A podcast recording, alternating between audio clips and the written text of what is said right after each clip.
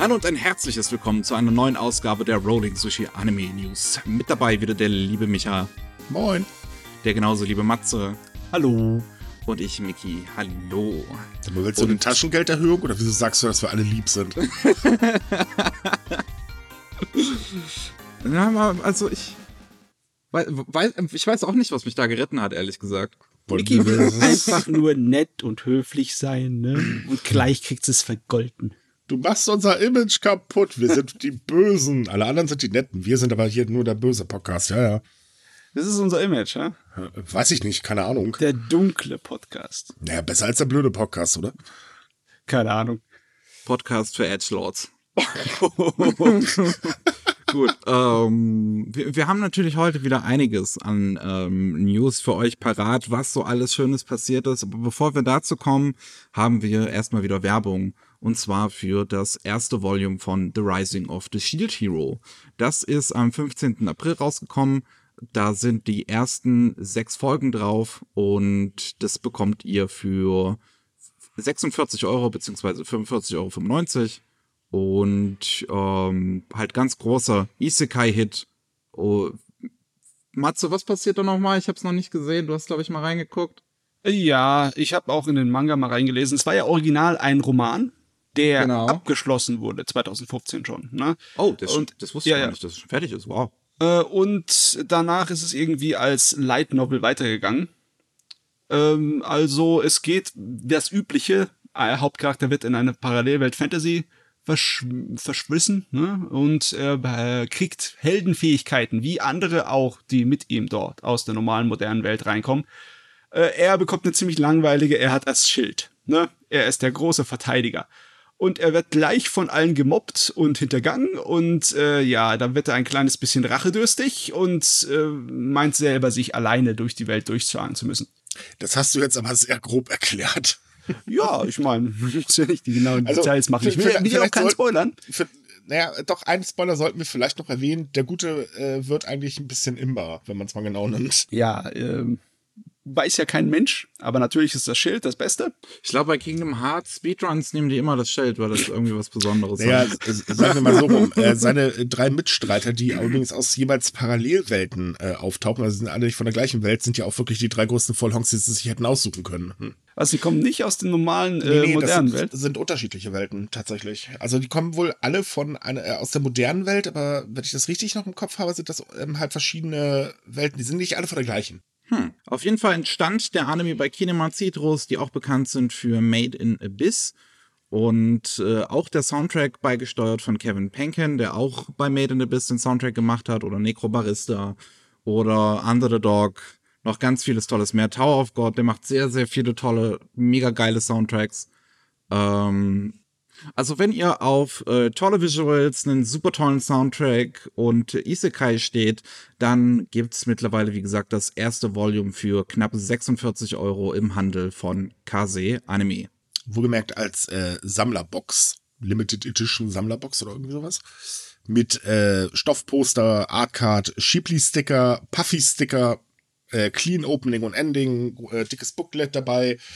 Äh, jetzt musste mir nur noch jemand erklären, was ein äh, Chipley-Sticker ist, aber okay. Chibi, das sind, glaube ich, so kleine Chibi-Stickers, also, also halt Chibi-Figuren von den Hauptfiguren. Aber wird das mit. Okay. Naja, okay. Für sowas bin ich zu alt. Jedenfalls greift zu, er ist echt unterhaltsam. Gut. Dann wären wir fertig mit der Werbung und kommen zum regulären Programm. Als allererstes haben wir wieder ganz viele News aus Deutschland, ganz viele Lizenz-News vor allem. Die Manga-Publisher sind noch nicht fertig, auch Anime gibt's neue, Neues. Ähm. Wir haben zum einen, wo wir gerade bei Kase waren, neue Disc-Releases. Hensuki, Are You Willing to Fall in Love with a Pervert as long as she's a cutie? Man merkt's am Titel, das basiert auf einer Light Novel. Ist wahr. Äh, und ähm, das kommt jetzt in Zukunft auf Disc raus ähm, ab 2. September auf insgesamt drei Volumes. Und da geht es im Prinzip darum, dass ein Junge, ähm, der findet einen Brief auf seinem Platz, wo ähm, eine Liebesbekündigung drin steht und dabei liegt eine Unterhose. Und er versucht herauszufinden, von wem diese Unterhose letzten Endes ist. Frag mich mal, wie machst du das? Wie machst du das? Das findet man dann wahrscheinlich in diesen zwölf Episoden heraus. Also ich meine, ich würde sofort einen DNA-Test machen, ja. Als Schüler könnte das aber ein bisschen teuer werden, doch. Außerdem, Kommt drauf an. das ist doch langweilig. Oh, da liegt eine Unterhose. Moment, wir machen eine richtig schöne äh, Anime-Geschichte draus. Ach nee, ich, ich gebe das jetzt mal lieber zum DNA-Test. Ja. äh, Erstmal von allen äh, weiblichen Mitschülern und auch männlichen von mir aus die Haare einsammeln und dann DNA-Test machen. Ach, machst du einfacher. Ich habe ein Wattestäbchen, darf ich mal? Aber das fällt auf. Nö, aktuell nicht. Also wenn das jetzt so in der aktuellen Situation gespielt wird, ich will mal schnell einen Schnelltest machen, darf ich mal? ah, oh wei, das ist schon Okay, das eine ist also- Geschichte, ey. Wie die verdammte Cinderella-Geschichte, nur statt ein äh, Glas äh, Schuh hast du halt ein Höschen. Ja, von Yes. mir aus. Von mir aus. Genauso bringt äh, Kase Anime äh, die Quintuplets, die Quintessential Quintuplets ab 2. September äh, auf Disc raus. Das ist halt auch, auch eine Harem-Geschichte. Es geht um einen Jungen, der ist befreundet mit halt Fünflingen und in der Vergangenheit als kleines Kind hat er einen von den fünf versprochen, sie zu heiraten. Er weiß halt nur nicht welche. Und jetzt versucht er genau das herauszufinden. Ganz ehrlich, äh, egal wie Hanebüchen das ist, irgendwie finde ich das schon clever und charmant. Ne? Es ist, es ist tatsächlich eine charmante Geschichte, vor allem, weil er auch noch versucht, den äh, äh, strunzdummen äh, z- ähm, ähm, Geschwistern irgendwie ein bisschen als Hauslehrer was beizubringen. Äh, ich, ich persönlich weiß aber noch nicht, ob ich den gut finden soll oder nicht. Ich bin da immer noch ein bisschen zwiegespalten. ja, ich meine, ähm, Aber ich fünf, tapfer, ich habe alle Folgen gesehen. Ja. Ja, fünf rothaarige Mädchen. Für einige Leute ist das äh, fünf Gründe. Ah, ich sehe. Ja, okay. Ähm, Ähm, auch noch einige neue Lizenzen gibt's wie gesagt, im Manga-Bereich. Ähm, Egmont hat das Programm fürs, äh, für den Herbst vorgestellt. Da haben wir unter anderem den Manga zu 5 Centimeters per Second, basierend auf ähm, dem Film von Makoto Shinkai, wo es im Prinzip um drei Kurzgeschichten geht, um Liebe, die mh, es schwer hat stattzufinden. Ja, Distanz ist das große Thema. Also da muss man Ja. ganz ehrlich sagen, wer den Anime noch, oder den Film oder die Filme noch nicht gesehen hat, sollte das unbedingt tun. Es ist ein Meisterwerk. Oder Meisterwerk, hey, wie man es jetzt nimmt. Dann haben wir noch Azure and Claude. Da geht es darum, dass eine Figur eines Tages, äh, also im Prinzip eine Person wacht auf, hat eine Fähigkeit und einen Job. Die Fähigkeit, ähm, die Figur kann äh, in andere Körper hineinschlüpfen.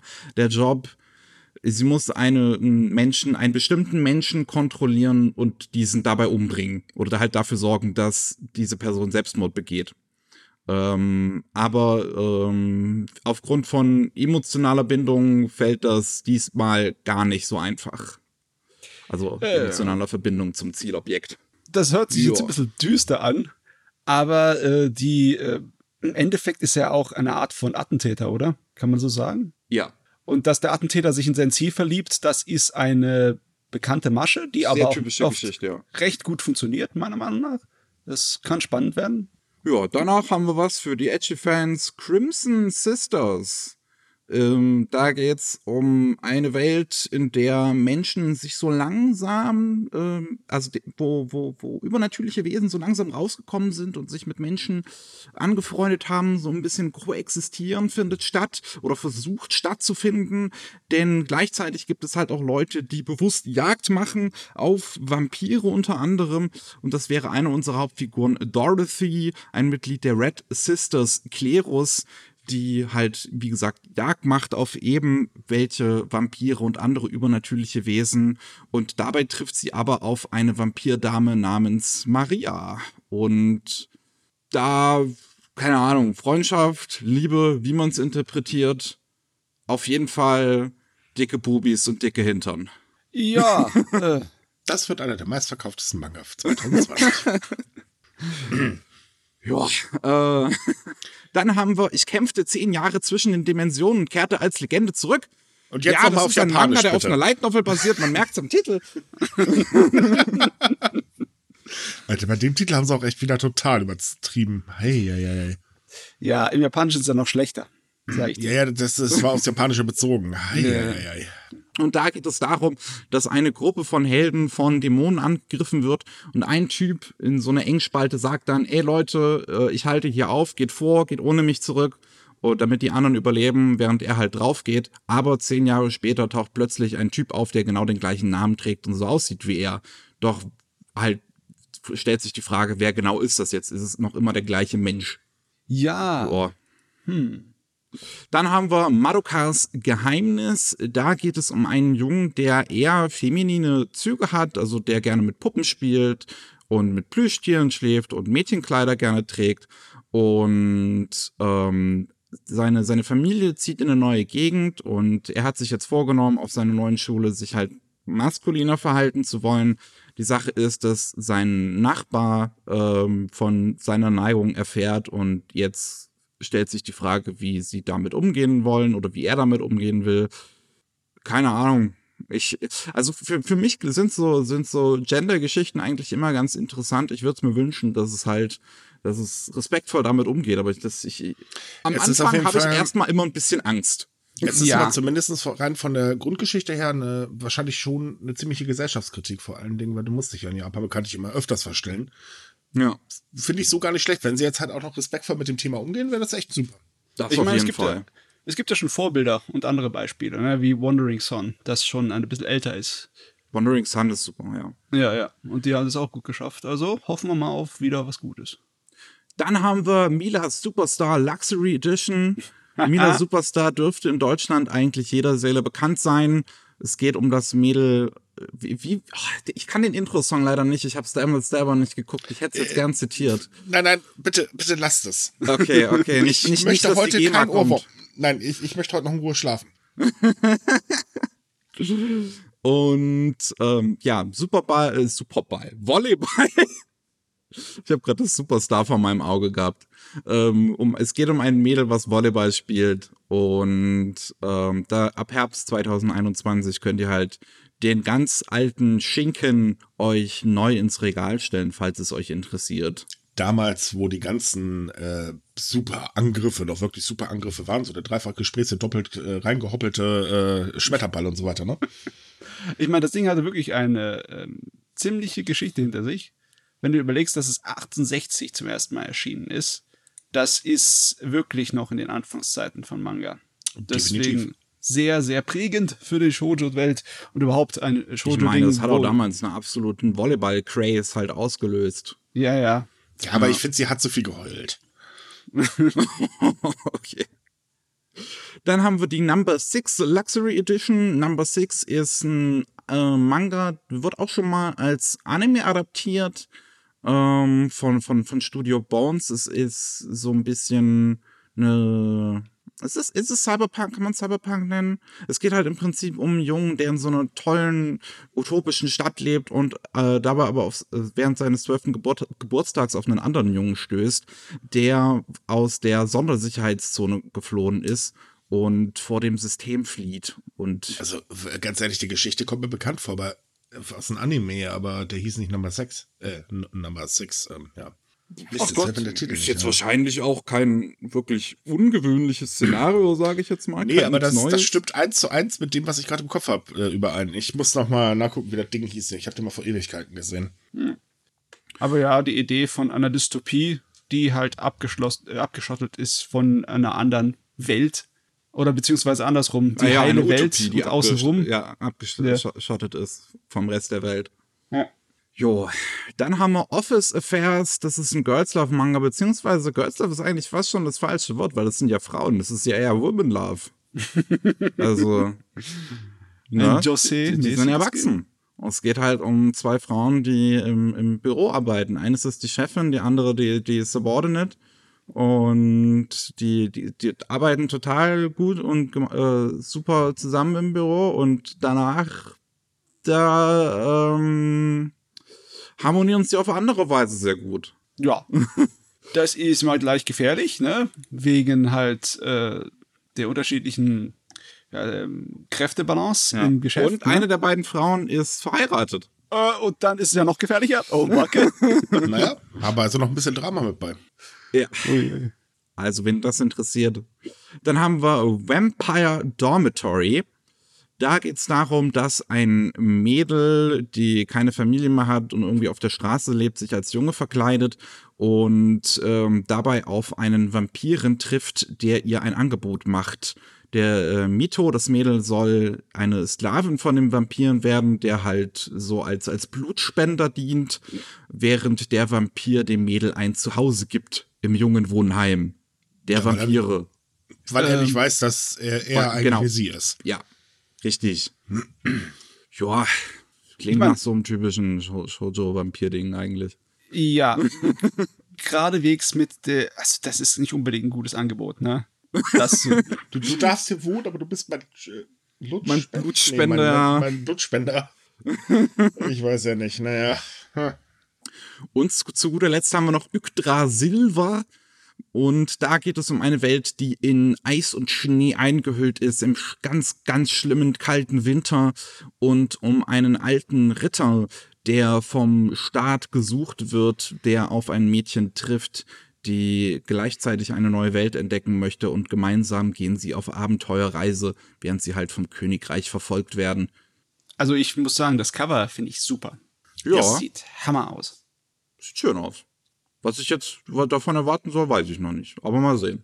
Oh, wir werden sehen. Jo, so, mal gucken, was haben wir noch Schönes? Äh, Crunchyroll hat neue Express-Dubs angekündigt für diese Saison jetzt. Ne? Wir haben ja eine neue Saison, jetzt wird wieder direkt synchronisiert. Ich finde es tatsächlich auch ganz schön, dass wir das mittlerweile so viel haben. Ich weiß noch, ich erinnere mich noch damals zu, äh, äh, der, was war denn der erste, der erste deutsche Express-Dub, war ja damals auf Anime On Demand, äh, wie hieß es, Comic Girls. Und da hatte man mir noch gesagt, dass das eigentlich ähm, so gut wie unmöglich ist, im deutschen Raum zu machen, so Express-Dubs. Und jetzt sieh an, wo wir sind. Man muss auch mal, mal tatsächlich in dem Fall lobend Crunchyroll äh, wirklich erwähnen, weil ähm, ihre Dubs sind echt gut. Ich habe sie jetzt tatsächlich noch nicht gesehen, aber ich, ich, ich habe viele gute Szenen aus dem Jujutsu Kaisen Dub gesehen. Deswegen warte ich auch drauf, dass der fertig ist, um es mir auf Deutsch anzugucken. Ähm, auf jeden Fall synchronisiert diese Saison wird I've Been Killing Slimes for 300 Years. Äh, to Your Eternity, was von der gleichen Mangaka ist wie Silent Voice. Ähm, und Tokyo Revengers, was so ein klassischer 80er, 90er ähm, äh, Bandendrama ist. Und auch noch angekündigt, äh, kurze Zeit später wurde ähm, 86, ein Militärdrama mit Savano-Soundtrack. Deswegen vier neue Dubs und gleichzeitig läuft natürlich auch noch weiter der Dub von der Spinne. Äh, I'm a Spider, so what? Also Ja. fünf Simul-Dubs gibt's diese Saison von Crunchyroll. In Wackern dem Fall übrigens ganz kurz, äh, also mir tut der, äh, der die Synchronsprecher ähm, von dem Spider-Anime echt leid. Ich, ich finde, also ohne Witz, die japanische Version, die ist so boah, überladen, äh, schnell und, und wild. Also wie man das in Deutschland kriegen will, puh, reife Leistung. Ja, ich meine, nach der ersten Episode davon bist du geeicht. Wenn du das überlebt hast, dann macht dich nichts mehr hier. ich habe mich nicht über die erste äh, rausgetraut. Wie gesagt, mein Hirn ist explodiert, als ich das Ding kurz mal reingeguckt habe. Ich weiß jetzt nicht, wer die Spinne spricht, aber ich kann, ich, ich denke mir gerade so, so, ich stelle mir das gerade so im Kopf vor, wie wenn die letzte Episode dann fertig ist, die geht aus dem Studio raus und sagt so, tschüss, ich komme nie wieder. Also ich behaupte, erstmal sie wird aus dem Studio rausgetragen. so fix, so fertig, total schweißnass.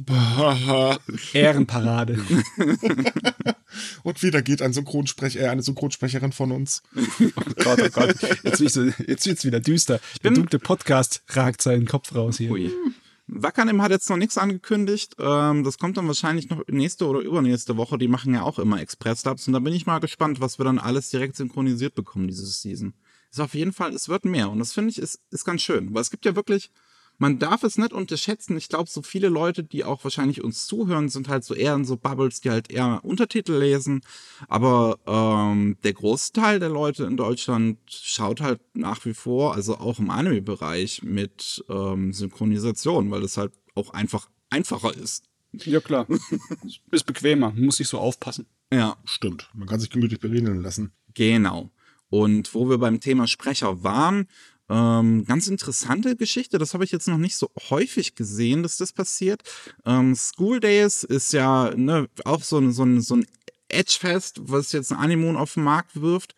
Und ähm, da im Vorhinein hatten sie halt einen ersten Teaser veröffentlicht, wo die Hauptfigur von Fabian Witkowski gesprochen wurde. Und da haben sich anscheinend sehr viele Leute in den Kommentaren drüber aufgeregt und sie meinten, uh, die Stimme passt überhaupt nicht, das ist mega scheiße, blablablub. Und jetzt hat man angekündigt, dass man die Rolle austauscht. Man hat halt nicht gesagt, warum. Ich kann mir durchaus vorstellen, dass wenn es so viel Backlash gab, man vielleicht ähm, sich dann anders überlegt hat. Uh, und jetzt wird uh, der Protagonist gesprochen von Christopher Kohn, der unter anderem auch schon die Hauptfigur in Yosugano Sora sprach, was Animons erster veröffentlichter Anime war. Ähm, irgendwie, das macht, das macht mir komische, gemischte Gefühle, diese Nachricht. Weil ganz ehrlich, die eigentliche Vorstellung, dass die Fans äh, sich beschweren können und ihren Willen durchsetzen können, ist ja eigentlich nichts Schlimmes. Aber wenn ich mir dann überlege, dass dann sozusagen dann immer gebeugt wird, der immer was Fans will, das ist auch ein bisschen problematisch, oder? Ich weiß es nicht. Ich meine, letzten Endes, so wenn sowas schon in Deutschland jetzt halt rauskommt und die Leute das dann halt dementsprechend auch in guter Qualität sehen wollen, haben sie auch ein gutes Recht, sich zu beschweren. Und wenn es nun mal halt genug hm. Beschwerden gibt. Na, man muss aber auch mal ganz ehrlich sein. Also, ich meine, ich kenne Beschwerden bei einem anderen Anime ziemlich gut und äh, da fand ich das dann doch schon ziemlich dämlich. Weil, ähm, man, also man hat manchmal Gründe, die jetzt nicht unbedingt mit, mit Fanbeschwerden äh, mhm. zusammenhängen, warum ein Sprecher ausgetauscht werden muss. Und ähm, ich fand das, also manchmal finde ich das einfach gnadenlos überzogen, vor allem dann halt auch so, das Studio ist doof, blasels, blub. Ja, ja, ja. Ah. ich, ich, ich, weiß natürlich genau, worüber, worüber du sprichst. Man, man, man, muss auch, man muss das auch immer differenziert betrachten. So, wenn natürlich die meisten Leute irgendwie meinen, äh, also, also keine persönliche Agenda oder so gegen den Sprecher haben, sondern halt einfach nur ganz viele Leute meinen, ey, der passt einfach nicht dann finde ich, ist das schon legitim. Ja, ähm, in, der gleichen, in der gleichen Synchro jetzt habe ich auch viel Hate gelesen in den Kommentaren, dass Samina König, also auch bekannt als Selfia, ähm, eine der beiden Protagonistinnen spricht. Und die ist halt vorher lange Zeit Influencerin und also auch natürlich heute noch und ähm, wird deswegen jetzt halt automatisch gehatet. Aber die ist halt seit zwei Jahren auch schon so im Synchronbusiness dabei und hat viele Rollen gesprochen und die macht ihren Job, finde ich, auch gut. Das ist jetzt kein Julian Bam, der im Sonic einfach mal aus Promogründen die Hauptrolle spricht, sondern das ist halt einfach, weil sie das kann, weil sie auch einfach mittlerweile eine, eine, eine legitime Synchronsprecherin ist. Und da kommen halt die Leute trotzdem daher, oh ja, die ist halt Influencerin, deswegen ist sie da drin. Na, es ist alles so problematisch. Wir können es halt nicht mit hundertprozentiger Sicherheit sagen, weswegen sie genommen wurden oder weswegen sie den Sprecher ausgetauscht haben. Ja, also ja. reden wir nicht weiter drüber. Es ist auf jeden Fall passiert. Wir haben darüber berichtet und wir sind unseren Senf losgeworden. Jawohl. Eine News, die keinen Menschen auf diesem Planeten überraschen dürfte. Der Kinostart von Demon Slayer in Deutschland von dem Film wurde wieder verschoben. Wer hätte es gedacht? Mm. Huiuiui, es gibt immer noch so ein komisches, so ein komisches Virus da draußen. Ähm, sollte am 29. April stattfinden. Jetzt ähm, kann man auch diesen Termin halt nicht einhalten, weil irgendwie ist Deutschland auch einfach gar nicht mehr gebacken kriegt. Ich glaube, die CDU hat auch einfach aufgegeben. Äh, wir reden gar nicht drüber. ich habe ich hab morgen im anderen Podcast schon da genug drüber wieder. Lassen wir das bitte hier.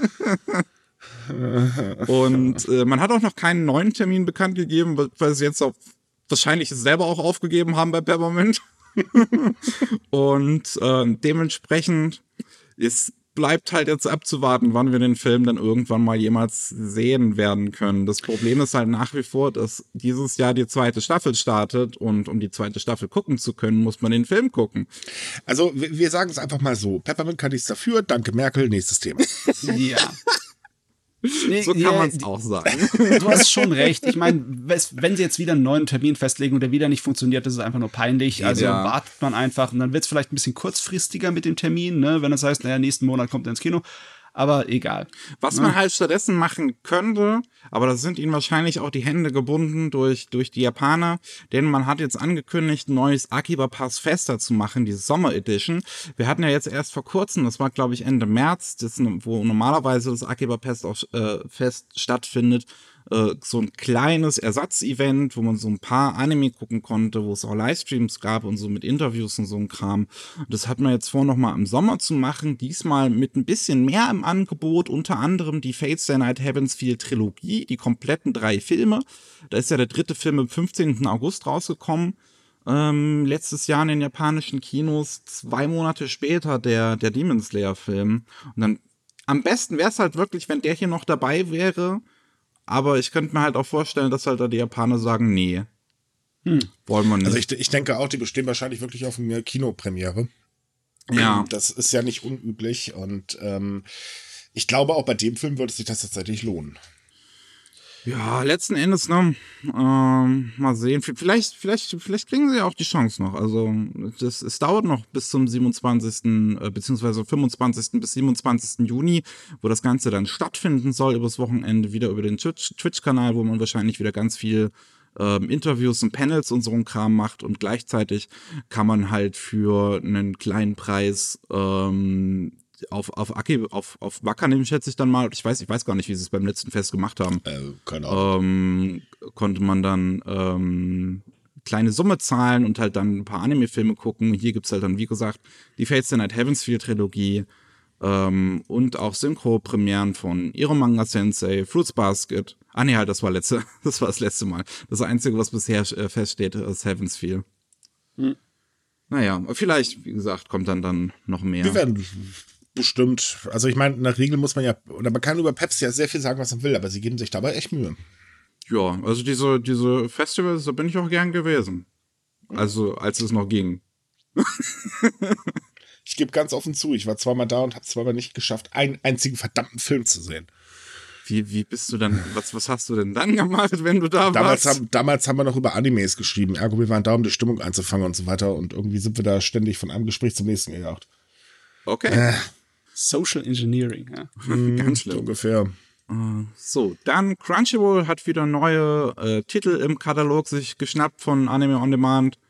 Ähm, wir haben zum einen zwei Yuasa-Filme, Lou Over the Wall und Night is Short Walk On Girl. Also wer Yuasa-Fan ist, der kommt da definitiv auf seine Kosten. Genauso wie auch den Psychopath The Movie. Das ist eine Fortsetzung nach der zweiten Staffel, spielt das, glaube ich, spielt so zwischen zweiter und dritter. Ähm, und war auch, ein, war ein ganz guter Film. Ich, hab, ich fand den gut. Also im Gegensatz zu der zweiten Staffel war der, war der gut. Hm. Ja. So, natürlich, wir haben noch, wir haben noch mehr Manga. Wir, wir sind noch nicht fertig. Ui, mein. Äh, yes. ja, äh, kann ja nicht sein, dass wir Ultraverse mal in einer Folge nicht dabei haben. Ne? Ja, also ich, ich habe das Gefühl, die sparen sich das halt wahrscheinlich wirklich so, so auf, damit wir einfach in jeder Folge irgendwie gefühlt zehn Manga von denen vorstellen ihr müsst, dürfen. Ihr müsst uns mindestens einmal pro Podcast-Folge erwähnen. ja, das machen sie extra nur wegen uns.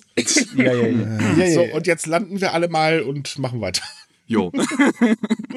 Diesmal gibt es äh, Programm für die Shoujo-Fans. Ähm, auch überraschend viel aus Korea. Unter anderem Aristia La Monique, die gefallene Kaiserin, basiert auf einer koreanischen Webnovel, wurde dann als Manhwa adaptiert und da geht es um eine stolze Tochter einer, einer wichtigen so äh, äh, Adelsfamilie, die ähm, später äh, den Kaiser heiraten soll und mit ihm über das Land herrschen soll. Doch ähm, kurz vor, bevor diese Hochzeit dann stattfinden soll, kommt plötzlich ein Mädchen mit schwarzem Haar und nimmt ihr diesen Platz weg und heiratet den Kaiser. Dann wird Aristia noch irgendwie was vorgeworfen, dass sie irgendwas Böses gemacht hätte und soll mit dem Tode bestraft werden. Und plötzlich wacht sie auf in ihrem Körper sieben Jahre früher und hat jetzt die Möglichkeit, dieses Schicksal abzuwenden. Hui, hui, hui. So. Das wird wieder so ein kostümheftiges Gerät sein mit äh, wahnsinnigen Frisuren, wenn ich mir das so sehe von den Designs. Auf jeden Fall auch wahnsinnige Kleider. Aber. Stimmt, ich habe gar nicht. Jetzt sehe ich erst diese 50 Millionen Locken da im Hintergrund. Äh, ja, ja das ist Prunk. Das ist kein, kein Designelement, das sind die Haare. Dann haben wir noch Das süße Leben von Adelaide, ist auch eine koreanische Webnovel, beziehungsweise dann als Manhwa adaptiert. Da geht es um ein Mädel, die ähm, in einer fremden Welt aufwacht, aber ihre Erinnerung aus ihrem vorherigen Körper hat. Ähm, die lebt jetzt mittlerweile 17 Jahre in dieser fremden Welt und dann hört sie eines Tages die Nachricht, dass jemand Mysteriöses aufgetaucht sein soll. Eine Fremde mit langem schwarzen Haar. Auch hier wieder komischerweise schwarzes Haar ist irgendwie, ich habe das Gefühl, Koreaner haben was gegen schwarze Haare. ähm, und sie denkt, dass das vielleicht jemand sein könnte, der auch aus ihrer ursprünglichen Welt kommt und macht sich dann auf die Suche nach dieser mysteriösen Person mit den schwarzen Haaren. Ui, das hört sich ja interessanter an, weil nicht allzu viel verraten wird. Da könnte sonst was passieren. Es ist auf jeden Fall, es ist, ne, es ist eine Isekai-Geschichte, aber es ist mal irgendwie auch was anderes als Isekai. Ja. So. Es geht nicht um äh, gigantische Machtfantasien ja. oder um das Schicksal der Welt, aber ja. ist doch langweilig, Isekai ohne äh, gigantische Macht und so weiter. Gott. Ohne Haare, was denn soll nicht, nicht das hier? Smartphone das hat Scheiß? sie dabei. Ja, ohne Witz, nicht mehr ihr Smartphone hat sie dabei. was ist das denn? Korea macht's halt anders. Aber echt, kann auch nichts richtig machen da drüben. oh Gott, ich werde erschlagen. Dann haben wir noch der Grund, warum Relina im Haus der Macmillans landete. Was ist das denn für ein Titel auch überhaupt? Ah, den Titel finde ich tatsächlich, den finde ich von dem bisherigen am besten okay. Ähm, ist auch koreanisches Werk, diesmal nicht basiert auf einer Webnovel, sondern direkt ein koreanischer Manga. Und es geht um ein Mädel, der prophezeit wurde, dass sie früh äh, sterben würde, bis sie halt wirklich eines Tages ähm, ähm, von einem Assassinen getötet wird und dann plötzlich in der Welt einer Novelle aufwacht, die sie vorher gelesen hat. Und das ausgerechnet als Nebenfigur, die dazu bestimmt ist, ganz am Anfang der Novelle zu sterben. und äh, ja. sie äh, nimmt halt jetzt natürlich das Schicksal in die Hand und versucht, das abzuwenden. Mit ihrem Wissen natürlich, wie auch diese Novelle eigentlich ausgeht. Irgendwie ist da so ein Trend zu beobachten. Ne? Und ich meine nicht nur den offensichtlichen, auch dieser Manga hat wieder luxuriöse Locken. Ne? Gigantische Stimmt. Haarprachten. Dann haben wir die Braut des Dämonens will gegessen werden. Das ist jetzt aus Japan und da geht's um ein Mädel, das sehr früh, äh, also als sie noch ganz klein war, von einem Uni gerettet wurde. Und äh, um ihm zu danken, hat sie dem Uni versprochen, dass sobald sie 17 ist, ähm, kann er sie essen. Und was man halt ähm, halt so macht. Ja, ja auch, auch, kein guter Danke, Deal. dass du mein Leben gerettet hast. In ein paar Jahren darfst du mich aufessen. Hä? was ist das denn? ja, ich weiß auch nicht. Dann kommt aber die Zeit äh, nahe, sie ist 17 und begegnet dem Uni wieder und der entscheidet sich aber nicht dazu, sie zu essen, sondern der denkt sich so, oh ja, die ist ja eigentlich ganz geil und verliebt sich in sie. ja. Also ganz ehrlich, entschuldige die Nachfrage, was muss er bei dieser Geschichte geraucht haben? Gott, ist das ein Quark. Ich meine, es ist der typische Shotokram, dass du den Bad Boy hast, der dann im Endeffekt doch äh, durch die Kraft der Liebe umgekehrt wird, ne? Ja, ja, das schon, aber die Sache mit dem Essen ist ja nun wirklich sehr skurril. Ja, ich meine, das sind Oni, das sind menschenfressende Dämonen, ne? Ja, so das. Aber es ist schon, also ich meine, wirklich halt, stell dir vor, du wirst irgendwie als, weiß ich nicht, wie alt sie dann da wahrscheinlich gewesen sein wird, drei oder vier, und dann kommt so ein Uni an, rettet dich, und dann meinst du so, äh, und, und nee, oder er hat wahrscheinlich gefragt, aber hier, wenn du dann 17 bist, dann komme ich und esse ich dich. Und dann sie so, okay. ja, äh, ich meine, es gibt eine ganze Menge Märchengeschichten, die so dämliche Ideen haben, aber so richtig überzeugend wirkt das nicht. Tja. Und die Sache, dass man sich in sein Mittagessen verliebt, ist auch, glaube ich, nicht gerade sehr falsch. Also, nee. Du bist, was du isst. Ja. Zu guter Letzt haben wir noch Prinz Freya, auch wieder aus Japan diesmal. Und es geht um das Land Tyr. Also nicht mit Ü, sondern mit Y. ja. Und äh, um den Prinzen dieses Landes, der super schön ist und super intelligent und super kräftig. Und der wird eines Tages vergiftet und verliert sein Leben. Und dann gibt's aber ein Mädchen, was im Prinzip genauso aussieht wie der Prinz. Und mit ein paar Handvoll von Eingeweihten muss sie jetzt versuchen, das Land weiter zu regieren, damit die Leute halt nicht in Sorge sind. Hm. Das ist gut. So eine Doppelgängergeschichte. Ja. Die sind manchmal spannend. Und die ganzen Namen sind alle aus der nordischen Mythologie. Weißt du, Tyr ist äh, eine Götterfigur, aus dem nordischen. Ja, Und okay. Sigurd und Freya und all, alles im Endeffekt. Ah, jo. Ja. Ja, sowas hört sich halt cool an, deswegen sind es Japaner. Ich meine, das ist, das ist sowieso bei den Japanern Regel. Das muss sich nur gut anhören, ob das dann, ob das dann Sinn ergibt, ist was anderes. Ich denke immer wieder an diesen einen Protagonisten. Ich glaube, aus einem Squaresoft-Spiel war das, der Sieg Wahrheit heißt. Ich erinnere liebevoll an Breitschwert und Autoreifen. Heyo. Die letzte News aus dem deutschen Bereich, die wir hier haben, das sind zwei Simulcast-Nachgänger, die ich hier noch gerne ankündigen möchte, weil ich mich auch auf zumindest einen von denen sehr freue. Die wurden beide von Leonine lizenziert, deswegen kommen die jetzt auch erst so spät. Die gibt's dann auf Anime On Demand und Crunchyroll. Das ist zum einen Super Cup. Das ist ein neuer Titel, über den ich sehr viel Gutes gehört habe. Neue Iyashikei, wo es um ein Mädel geht, die sich mit anderen Mädels anfreundet, ähm, in Form von, ja, also sie, sie mögen halt gemeinsam so Motorräder und deswegen freunden die sich an. Und ähm, dann ist halt irgendwie ganz gechillt, so wie sie jetzt ihren, ihr neues Leben startet mit neuen Freundinnen und sowas. Und dann haben wir noch The Saints Magic Power ist omnipotent, was eine Isekai-Geschichte ist, mit mal ausnahmsweise einer weiblichen Hauptfigur. Äh, ja, wobei man äh, hier sagen sollte, ähm, sie ist eigentlich nicht die Hauptfigur im eigentlichen Sinne.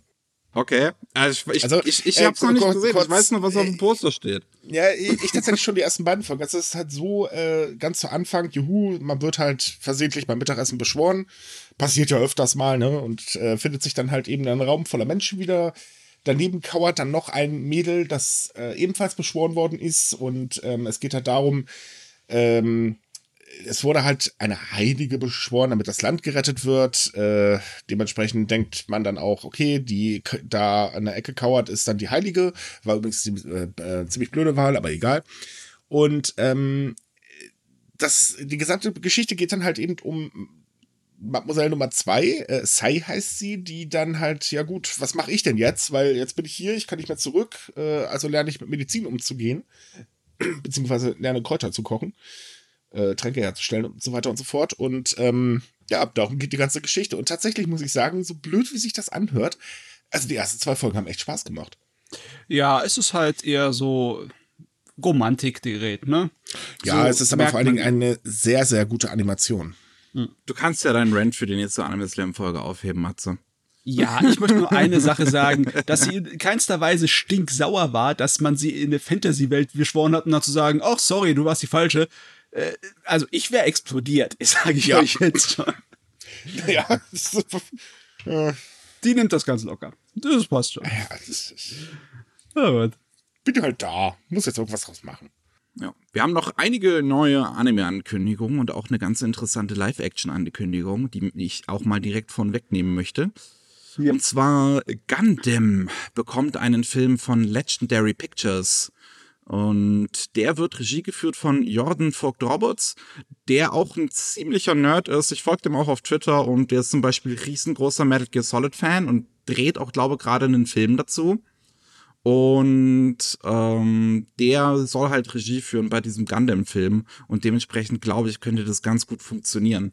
Mehr Infos haben wir jetzt noch nicht großartig, außer dass der äh, Comicbook-Autor Brian K. Vaughan, der auch das, äh, die Ex Machina-Vorlage geschrieben hat, was auch ein toller Film war, ähm, das Skript schreiben wird und als Ex Executive Producer dient. Ich muss aber ganz kurz noch was einwerfen. Äh, Das ist nicht ganz richtig. Der Film, also dass es einen Film geben wird, stand schon ziemlich lange fest. Das andere sind jetzt einfach nur die neuen Infos.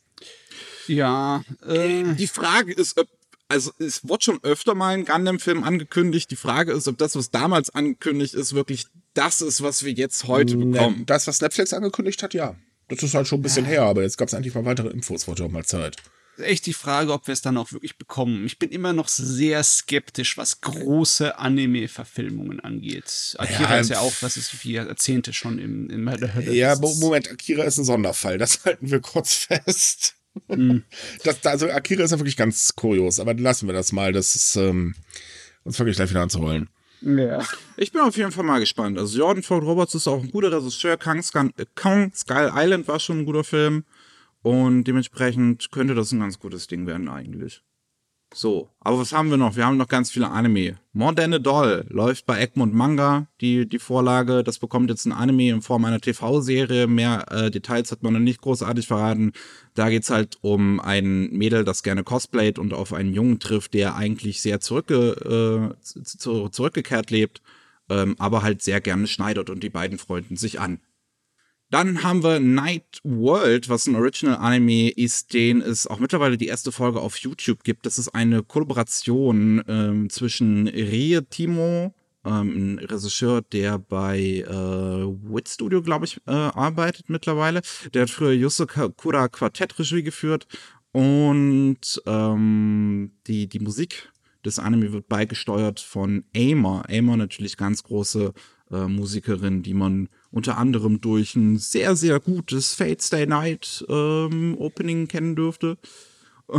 Und ähm, das Ganze ist ein bisschen, ja, es, es, es ist sehr artistisch. Also man kann, ich habe jetzt die erste Folge noch nicht gesehen, ich, ich, ich ähm, scroll aber gerade so ein bisschen durch und es sieht sehr, sehr schön aus.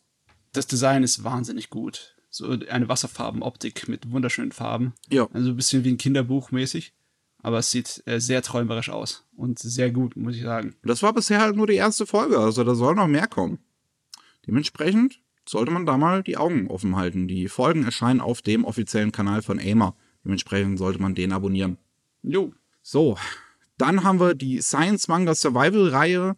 Das ist ein, interessanterweise eine koreanische Vorlage, die ähm, de, den ersten Film feierte 2020 von Toei Animation produziert äh, der hieß Survive in the Deep Sea.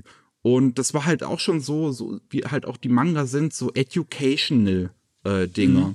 Und ähm, Survive in the Deep Sea, ne, da geht's ähm, jetzt so ein bisschen um ähm, das Leben unter Wasser. Was damals kam, der erste Film war ähm, Survive Inside the Human Body. Da ging es dann halt um alles, was in einem drinne passiert. Und ja, funktioniert ja, anscheinend. das erste Ding, das erste Ding hat mich sofort gleich an Es war einmal das Leben ignoriert. Ja, erinnert, ja. Ne? Kommt aber nicht ganz daran, finde ich. Also sowas in der Richtung finde ich schön, dass man wieder was Neues hat, weil also es wird ja nicht auch nicht so viel Educational Anime mehr ein heutzutage, ne? Nee, das gab es nee, definitiv mehr früher. Ja. Dementsprechend ja, es ist vielleicht ganz schön zu sehen. Vielleicht sind die ja unterhaltenswert. Ich habe jetzt halt noch nichts davon gesehen, aber vielleicht ist es ja was. Was haben wir noch? The Great Jahi Will Not Be Defeated bekommt eine Anime-Adaption. Da geht es um eine, um, um die zweitstärkste im Dämonenreich im Prinzip, also die zweithöchste Autorität so, so, so gerade so unter dem Dämonenkönig. Aber jetzt nicht ganz die Dämonen, also aber auch nicht die Dämonenkönigin, ist nicht verheiratet. ähm, und das Dämonenreich wird gestürzt. Ähm, sie verliert all ihre Kräfte und landet in unserer Menschenwelt und hat sich jetzt vorgenommen, ähm, alle mystischen Edelsteine wiederzufinden, damit sie zu ihrer ursprünglichen Form zurückkehren kann und das Dä Dämonenreich wieder aufbauen kann. Und dabei hat sie halt zu kämpfen mit aller möglichen alltäglichen Probleme von uns Menschen, wie halt Streit mit dem Vermieter zum Beispiel. Während sie halt selbst jetzt ein kleines, dunkelhäutiges Loli-Anime-Girl ist. ja, das ist, das ist nur Comedy. Ich erwarte auch nur irgendwie ein paar lustige Ich meine, es klingt mehr. sehr nach ähm, The Devil is a Part-Timer. ja, nur halt wirklich hier ist nichts irgendwie wahrscheinlich mit Story zu erwarten. Ja. Groß. Das ist ich meine, nur Quatsch. Ich, ich lese hier gerade, der Mangaka hat vorher Werke gemacht wie I like Opai Best in the World. Da, da mhm. ist bestimmt, da kann man mit ganz viel Niveau rechnen. mhm. Dann haben wir The Faraway Paladin bekommt eine Anime-Adaption und das finde ich jetzt ganz interessant. Also nicht nur, ähm, also der Inhalt ist relativ simpel äh, und ty typisch Fantasy, aber wahrscheinlich was, womit man noch viel durchaus mitmachen kann. Ich habe gesehen, die Light Novel ist durchaus äh, erfolgreich in Japan, durchaus auch ein Kritikerliebling. Und ähm, da geht's halt im Prinzip um einen Typen, der so ähm, von, von drei Untoten aufgezogen wird, die alle auch super lieb zu ihm sind und ihm so alles Mögliche beibringen, so das Kämpfen, aber auch so halt Mathe und was weiß ich, ne, alles Mögliche, was du zum Überleben brauchst. Äh, und eines Tages wird aber halt die Frage in ihm größer, so wer er überhaupt ist, weil er ist als einziger Mensch unter diesen Untoten und zieht jetzt los, um zu versuchen, um herauszufinden, wer er ist und wer diese Welt überhaupt ist, in der er ist. Und lernt dabei, also, also muss dabei sowohl mit wie gegen die Götter kämpfen, die halt zur Hälfte auf seiner Seite stehen und zur Hälfte gegen ihn sind. Das gleichzeitig auch schon ein anderthalbminütiger Trailer rausgekommen, der gar nicht mal so schlecht aussieht. Ähm, ja, des Designs von den Untoten, von seinen Lehrern ist klasse. Ich finde dass der riesige Skelettkrieger mit dem großen roten äh, Haarbüschel da hinten dran. ja. ich, ich muss sagen, ich finde auch allgemein die Character Designs in dem Ding gar nicht mal so schlecht. Also auch von den Menschen, die sind äh, durchaus detailliert. Ähm, und der Anime entsteht bei Children's Playground. Da habe ich vorher mal nachgeguckt. Das ist interessanterweise, also es ist ein Studio, was es jetzt noch nicht so lange gibt, die so ein bisschen Support Work unter anderem bei Gleipnir gemacht haben. Und das ist ein äh, chinesisches Studio mit einem Sitz in Tokio. Hm. Jo. Das sieht auf jeden Fall ziemlich gut aus. Wenn der Trailer das einhält nachher in der Serie, was er jetzt verspricht, wäre das super. Ja, bin ich mal gespannt. Und die letzte neue Anime-Ankündigung, die wir heute haben, ist Skeleton Knight in Another World. Und das ist so ziemlich das Typischste an Isekai, was man eigentlich anbieten kann. Es geht letztendlich um einen Typen, der spielt ein MMO, schläft ein und am nächsten Tag wacht er auf als sein Charakter in dieser Welt und sein Charakter ist ein Skeletttypi und er ist halt jetzt ein Skeletttypi. Bam! ja, der große, edle Ritter. Aber er kann sich wirklich nicht mit irgendjemandem unterhalten, weil sie sonst schreiend davonrennen. Ja. Also muss er seinen verdammten Helm aufbehalten. Oh Gott, ich guck gerade den Trailer und da ist ja einfach, was da direkt für eine Szene drin ist, die halt direkt an Goblin Slayer erste Episode erinnert. Ja, er muss natürlich die holde Maid vom Banditen retten, ist, ist der Standard, mm. oder? Ah, da kann man ganz, ganz viel Niveau wahrscheinlich erwarten. ja. Wobei, sagen wir, sagen wir mal ehrlich, die erste Folge von Goblin Slayer war auch so, äh, naja, aber danach wurde der Anime eigentlich gar nicht mal so schlecht. Ja, das ist, das ist halt so, ne, um, um irgendwie, keine Ahnung, aufzufallen, so. Hm, ich hoffe, die kommen nicht auf den Trichter. Erste Folge machen wir immer so und danach wird es halt stinklangweilig. Ich, ich, ich äh, prophezeie, dass das relativ belanglos wird. Ja, hm, ja wahrscheinlich. Wahrscheinlich einfach Unterhaltung. Ja. Ich werde sie trotzdem gucken, ihr wisst es. ja, wissen wir. Ah, ich kenne das, ja, das, das ist halt traurig. Gut, machen wir weiter, sonst überziehen wir hier heute wieder bis äh, in die Puppen. Noch, weil wir schon äh, bereits äh, erste Informationen auch dazu hatten, wie gesagt, auch ein erster Trailer ist schon rausgekommen ähm, und der entsteht bei Studio Kai die ähm, unter anderem einen Baseball-Anime gemacht haben, den wir auch in Anime Slam schon mal besprochen hatten, der dafür bekannt geworden ist, dass die Produktion eine ziemliche Katastrophe war. Und ähm, Regie geführt wird von Katsumi Ono, der hat bei Girly Air Force zuletzt Regie geführt, aber auch schon vorher ein paar Staffeln von Symphogear. So. Na gut. So, wir haben auch noch natürlich ein paar neue Informationen. Der größte Teil kommt dabei einfach mal von Netflix. Ähm, Eden Zero ähm, erscheint ab Herbst 2021 weltweit. Ich kann mir aber durchaus vorstellen, Eden Zero soll 26 Episoden haben, dass es wahrscheinlich erstmal nur die ersten 13 sind, so wie ich Netflix kenne. Ja, das ist irgendwie so ein Schema, das die verfolgen. Sie könnten es komplett, weil in sechs Monaten ist das Ding fertig. Ja. Äh, ja, aber das geht ja auch darum, man muss ja auch die Kunden irgendwie halten, deswegen halt immer Wartezeit dazwischen. Äh. Ja. Dann auch mittlerweile angekündigt der Release von Godzilla Singular Point. Das soll dann ab Juni 2021 rauskommen. Äh, da freue ich mich auch schon sehr, dass es ab, das schon Juni zumindest ist für die Serie. Dann hatten wir den ersten, also endlich den ersten richtigen Trailer zu dem Resident, e, zu der neuen Resident Evil Serie, Resident Evil Infinite Darkness. Äh, und es sieht ziemlich gut aus. Studio, das wird von einem neuen Studio gemacht, was gegründet wurde von demjenigen, der auch schon die vorherigen äh, CG-Filme zu Resident Evil gemacht hat.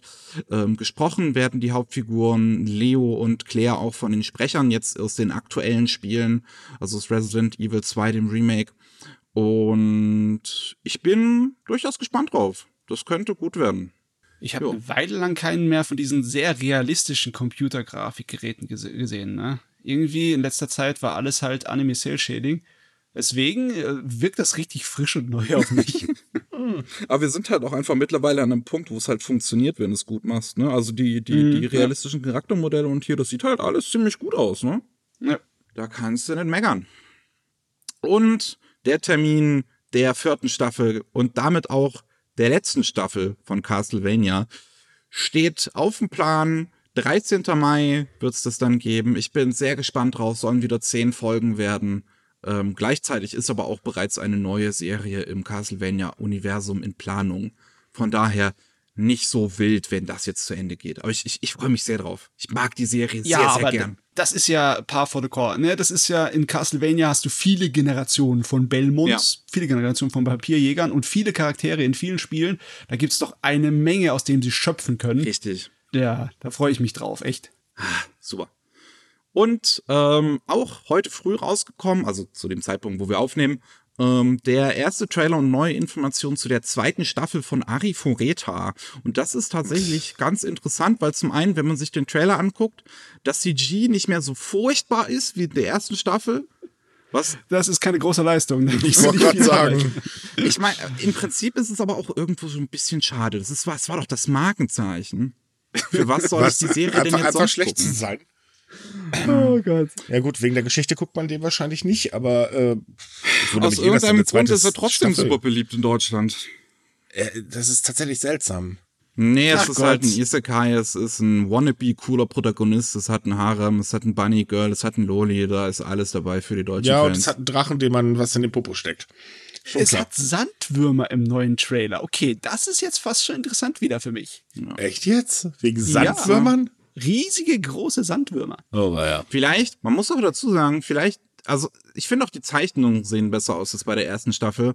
Das könnte halt durchaus sein, weil wenn man die Hintergrundgeschichte von der ersten Staffel damals bedenkt, das war ja so ein Riesending.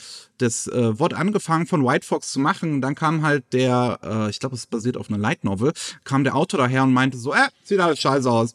Äh, und dann haben sie es nochmal komplett von vorne gemacht von Studio A Street, von einem anderen Studio. White Fox wurde dann immer noch gecredited, weil A Street wahrscheinlich Elemente von dem verwendet hat, was White Fox unter anderem schon gemacht hat. Aber ähm, sie hatten halt im Prinzip weitaus weniger Zeit und Budget, um eine volle Serie zu machen. Und ähm, jetzt die neue Staffel wird halt von Anfang an von A Street gemacht und äh, mit mit Hilfe von Studio Mother, wie, wie es heißt. Das ist ein neu gegründetes Studio, was genau zu dem Zeitpunkt gegründet wurde, als Xebec damals aufgelöst wurde und zufälligerweise genau von denen gegründet wurde, die Xebec, Xebec zu dem Zeitpunkt verlassen haben. Also es ist im Prinzip Boah. einfach nur ein neues Xebec. Was für eine Verkettung von Zuständen. Äh, ne? Ja. Ah, jo. Gut. Unter anderem Netflix. Ähm, schon wieder. Ja, immer nur Netflix. Und ähm, Ist schon ein haben eigener Netflix-Podcast? wahrscheinlich. Und zwar haben die vor bereits ein paar Monaten bekannt gegeben, gemeinsam mit Wit Studio an eine Art äh, Anime-Schule zu arbeiten. Jetzt kamen ein paar mehr Informationen dazu raus. Unter anderem geht's um halt eine Schule, die den Schwerpunkt auf 2D-Animationen legt, wo insbesondere die In-Betweens gezeichnet werden sollen. In-Betweens, ähm, das ist im Prinzip, es gibt einen Key-Animator, der macht so den Hauptteil, so das Wichtigste an Animationen und In-Betweens sind so die Frames dazwischen im Prinzip. Also gut, das war es jetzt am einfachsten erklärt. Ähm, Ja. Und da sollen zehn Leute dran teilnehmen können, die ähm, voll bezahlt werden, auch von Netflix, die Studiengebühren ähm, von 600.000 Yen und auch bekommen sie 150.000 Yen pro Monat zur Verfügung. Das ist Also- tatsächlich ordentlich.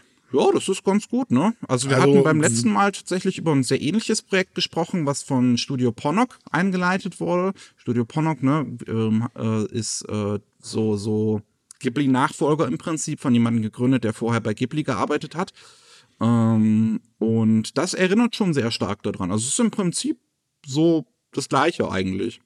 Ja, aber die Bezahlung ist halt sehr, sehr gut tatsächlich. Ja. Äh, für, wenn man so überlegt, die anderen Schulen, die es so gibt, da äh, kriegst du gar keinen oder ganz wenig. Bei Studio Ponok zahlen sie, glaube ich, den Leuten 200.000 Yen pro Monat. Ja, gut, Das ist aber Wahnsinn. das machen halt die wenigsten Schulen. Und, Also ist es ähm, wirklich, ist es ein Ausnahmefall auf noch- jeden Fall, ja. Was man vielleicht noch erwähnen sollte, ist, dass es völlig egal ist, aus welchem Land du kommst. Hauptsache, du kannst dich ein bisschen Japanisch unterhalten. Und äh, die Absolventen werden halt dann für ein Jahr auch bei WIT Studio ähm, und äh, dem Mutterunternehmen äh, Production IG unter Vertrag genommen. Was auch eine ganz gute Sache ist Das auf jeden ist Fall. Bombe. Ja. Dann kriegst du das Ja. beigetragen, äh, beigebracht und dann bist du direkt drin in der Arbeit. Also das ist doch, das ist doch gut, wie es sein sollte. Eigentlich ja. Ja. Ja, im Endeffekt, äh, im Animationsbereich fängt eigentlich so ziemlich jeder bei den Zwischenbildern erstmal an. Deswegen, das fängt dann sozusagen von der, von der Kippe auf an. Ähm, es gibt bestimmt Leute, die irgendwie quer einsteigen, die super Bezeichner sind, die vielleicht mal was anderes machen als die Zwischenbilder, aber generell, nee, erstmal muss man es lernen und das ist halt nach Vorgabe zeichnen. Wenn Das ist auf jeden Fall gut gemacht, ja. Also sechs Monate, ähm, voll bezahlt von Netflix. Ähm, also kann man nicht, kann man, kann man nicht meckern. Besser kriegst du Für es alle, die es ruhig häufiger kann man machen. nur hoffen, dass halt diese komische Situation, die aktuell da ist, dann nicht mehr da ist, damit man nach Japan reisen kann. ja. ähm, machen wir weiter. Ah, auch eine ganz interessante News. Ähm, AIC ist eine Anime-Produktionsfirma, die es schon ziemlich lange mittlerweile gibt, unter denen einige sehr, also wie, wie, wie soll ich sagen, ikonische Franchises ist, glaube ich, das richtige Wort. Das sind keine großen Franchises, außer Tenchi Muyo. Das ist sehr groß. Ja. Aber auf jeden Fall ikonische Franchises wie halt Megazone 2 Free, wie gesagt, Tenchi Muyo, Bubblegum Crisis.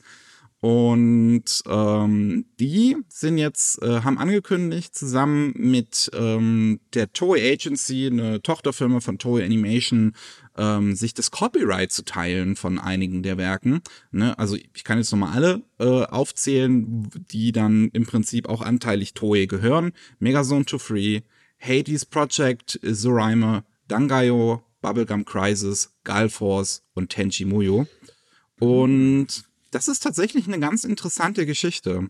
Es gab schon ähm, in der Vergangenheit mehrere Versuche, zum Beispiel Megazone 2 Free wieder aufleben zu lassen, ähm, was ne, nach den Ankündigungen hat man danach jeweils nie wieder was davon gehört. Ähm, Leider. ich würde es auch sehr gerne sehen. Ich mag die Original-OVA sehr gerne. Und dementsprechend bin ich mal gespannt, ob das vielleicht hilft. Ja, vor allem also ob das so ein Arschtritt ist und dass Toei halt einfach auch ihre eigenen Ressourcen damit reinstecken kann. kannst du von ausgehen. Das hat Toei schon öfters gemacht. Und ähm, also, wenn man jetzt ein bisschen orakeln will, stehen die Tendenzen, dass da dann was Neues kommt, äh, definitiv sehr gut. Was ich bei Bubblegum Crisis dann nämlich genial finden würde. Ja, das wäre der Auf jeden Wahnsinn. Fall. Und ich meine, ganz ehrlich, das Franchise, das haben sie damals halt gemacht. Danach wurde es dann ganz schnell im Prinzip ruhig. Äh, da kann gerne mehr kommen. Der Rest ist mir egal. Aber bitte Bubble, gerne. Ich meine, wenn ich mir so richtig ansehe, sind eine ganze Menge Titel dabei, bei denen äh, der Obari Masami der federführende Mensch war, weißt du, der, der große Zeichner und der große Regisseur. Und äh, den werden sie wahrscheinlich heute nicht mehr dafür ranschleppen wollen. Äh, aber da hast du einen Riesenbrocken, äh, dem du jetzt einen, versuchst, einen Nachfolger zu geben. Uiui. Naja, also das heißt ja auch, dass beide Unternehmen halt planen, neue Inhalte da, ähm, zu schaffen. Also, ich glaube, da können wir uns schon auf einiges freuen. Jo, mal sehen. Ja, da bin ich auch gespannt. Ja, liebe Leute, dann sind wir durch für heute. Wir wünschen euch wie üblich eine schöne Woche. Für alle, die abends eine Ausgangssperre haben, nutzt die Gelegenheit, schaut Netflix zu Ende. Oder Crunchyroll, je nachdem, da habt ihr ordentlich was zu sehen. Ähm, habt eine schöne Woche und wenn ihr nicht genug von uns bekommen könnt, wir haben dann am Mittwoch noch unseren normalen, also unseren Hauptpodcast, den Rolling Sushi Japan News. Garantiert ohne Anime-Manga. Ansonsten schaut bei Sumikai vorbei äh, und wenn ihr mehr über Anime-Manga erfahren wollt, dann geht nach Anime Slam. Da habt ihr dann auch immer ganz, ganz viel zu hören, sogar im wahrsten Sinne des Wortes. Stunden. Äh, genau, stundenlang. Äh, Gerade, wie gesagt, Ausgangssperre, ihr habt viel Zeit, nutzt es. also, habt eine schöne Woche und bis dann. Ciao. Tschüss. Tschö.